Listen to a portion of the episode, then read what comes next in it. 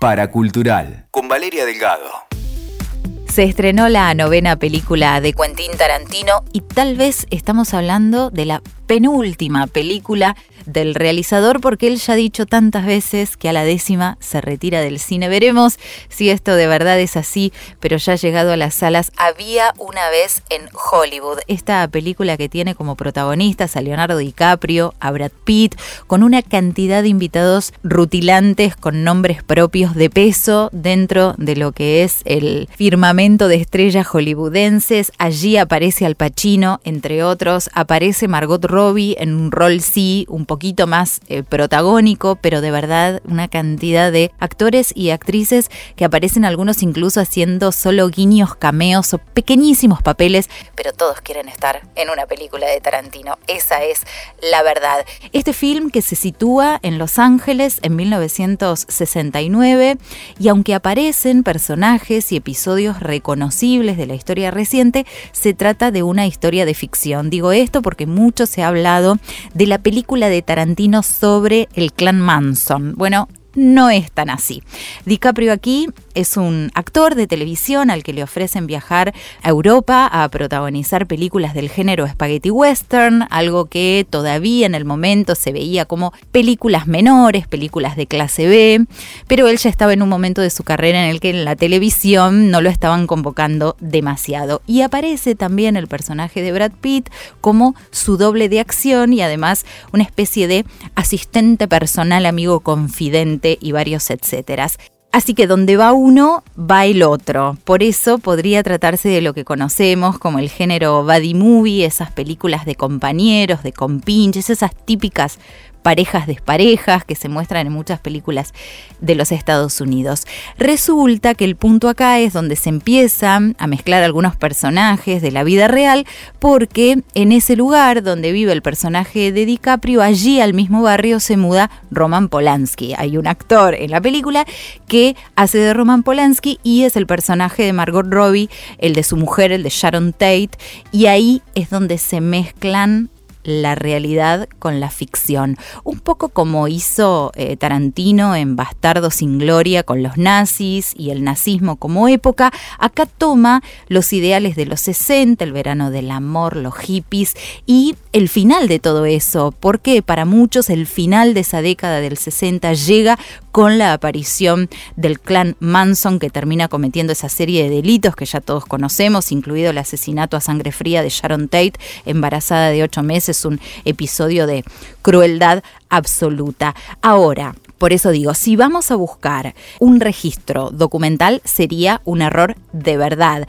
A Tarantino la realidad le sirve como marco para contar parte de su infancia o la percepción que a él le quedó de aquella época. De hecho, el propio Tarantino habló de que esta película es su Roma, la Roma de Alfonso Cuarón, que algo así había dicho el realizador mexicano, que Roma era parte de su infancia o lo que él recordaba, los aromas, las texturas, los colores de su infancia. Esto mismo hace Tarantino con aquella década del 60 en Los Ángeles. Muy a lo Tarantino, la historia central la lleva adelante la dupla de actores, pero él se las arregla para que los otros personajes secundarios y las escenas que podrían ser menores también tengan relevancia y peso propio. Por eso todos quieren estar en una película de Tarantino. También muy a su estilo, se toma el tiempo para la presentación de personajes, los va delineando de a poco. Recordemos que es una película extensa, dura 165 minutos, estamos hablando de casi 3 horas, 2 horas 45. DiCaprio con un personaje el mejor personaje que le pudo haber tocado, un personaje que es inestable emocionalmente y ahí para mí están las mejores escenas que él tiene. Brad Pitt está muy bien también, sobre todo en esos momentos en los que ambos, ¿no? Tienen que hacer el ridículo ante las cámaras o reírse de sí mismos y funcionan muy bien. El personaje de Brad Pitt es un violento, socialmente aceptado, socialmente adaptado, pero es un violento al fin. Parece que los personajes de ellos dos están mucho mejor delineados que el de Margot Robbie, que está maravillosamente bella, que exhibe con mucha naturalidad esa belleza eso es parte de una composición de personaje que para mí no es menor. Es cierto que se lo ha criticado a Tarantino mucho en otras de sus películas, esto ya viene de hace tiempo, a partir de la cosificación de la mujer. Y acá no sé si está tanto esto ligado al personaje de Margot Robbie, pero sí me parece que podríamos estar hablando también del personaje de otra joven actriz, Margaret Qualley, hermosísima, jovencísima, no quiero spoilear mucho, pero está atravesada por un femicidio, la película, y para mí también un Me Too, un movimiento de mujeres de la industria de Hollywood que a Tarantino no le pasó inadvertido. Hay una escena entre Quali y Brad Pitt que me parece que es un Tarantino que da cuenta del Me y sin embargo desafiarlo, porque hay momentos en los que de verdad lo desafía, quienes vayan a ver la película van a saber de qué hablo. La destreza de Tarantino acá se ve en esas escenas en las que recrea imágenes de películas clásicas, afiches de época, el funcionamiento de lo que era una industria que estaba mutando, estaba en plena mutación en esa época.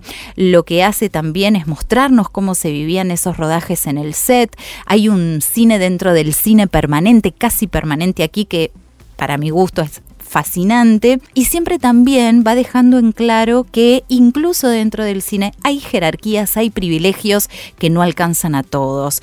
Para que esto quede en claro el contrapunto entre el personaje de DiCaprio, estrella, y su doble, el personaje de Brad Pitt, es fundamental. Y sí eh, enumeraría algunos otros sellos de autor, de estilo de autor, que están las referencias a la cultura popular, los guiños para los cinéfilos, una banda sonora espectacular, todo lo que nos gusta de las películas de él. Algo que siempre fue muy polémico, pero que está súper presente, la violencia garantizada, el humor garantizado.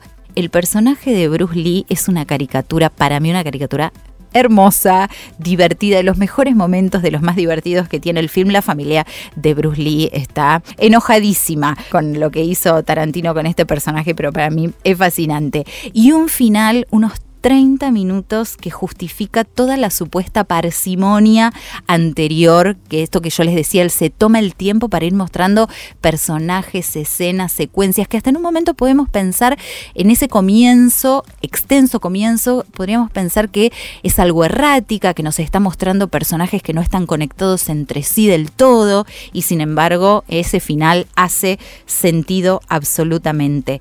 Y esa secuencia de violencia a nivel Tarantino. Estén preparados para esto. Violencia a nivel Tarantino. En una de sus películas, para mí también eh, de las más cercanas para un público más masivo.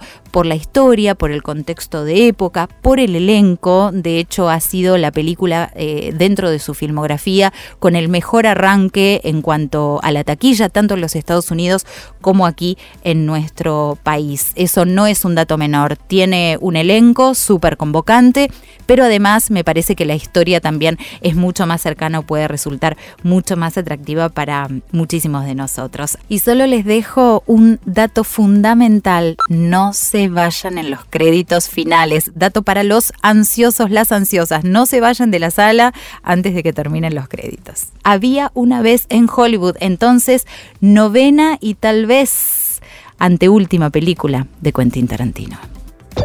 Escuchaste Paracultural con Valeria Delgado. WeToker. Sumamos las partes.